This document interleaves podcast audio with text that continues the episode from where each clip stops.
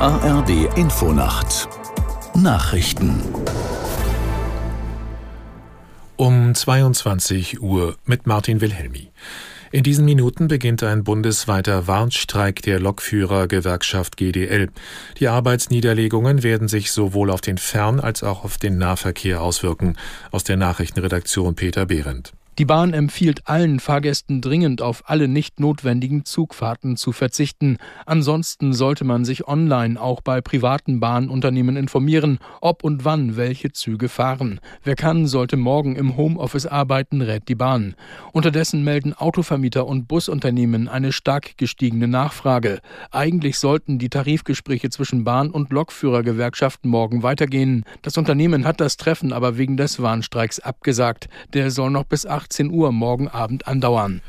Die Opposition hat das Urteil des Bundesverfassungsgerichts zum Klima- und Transformationsfonds als schwere Niederlage für die Bundesregierung bewertet. Der CDU-Vorsitzende Merz etwa sprach vom Ende aller schuldenfinanzierten Schattenhaushalte.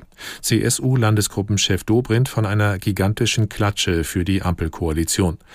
Laut Urteil des Bundesverfassungsgerichts war die Umwidmung von Krediten aus der Corona-Zeit für den Klimaschutz unzulässig.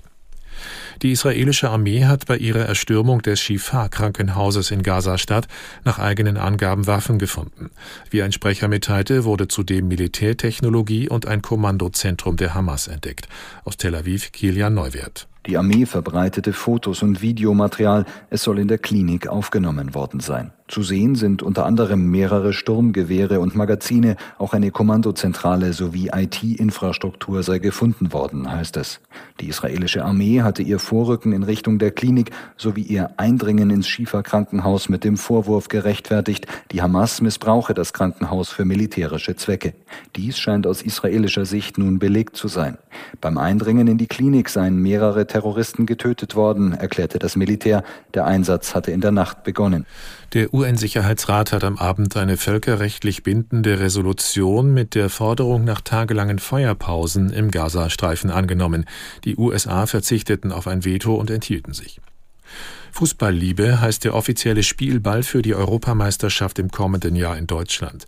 Gemeinsam mit Hersteller Adidas präsentierte die UEFA den Ball heute vor dem Olympiastadion in Berlin. Dort wird am 14. Juli das EM-Finale ausgetragen.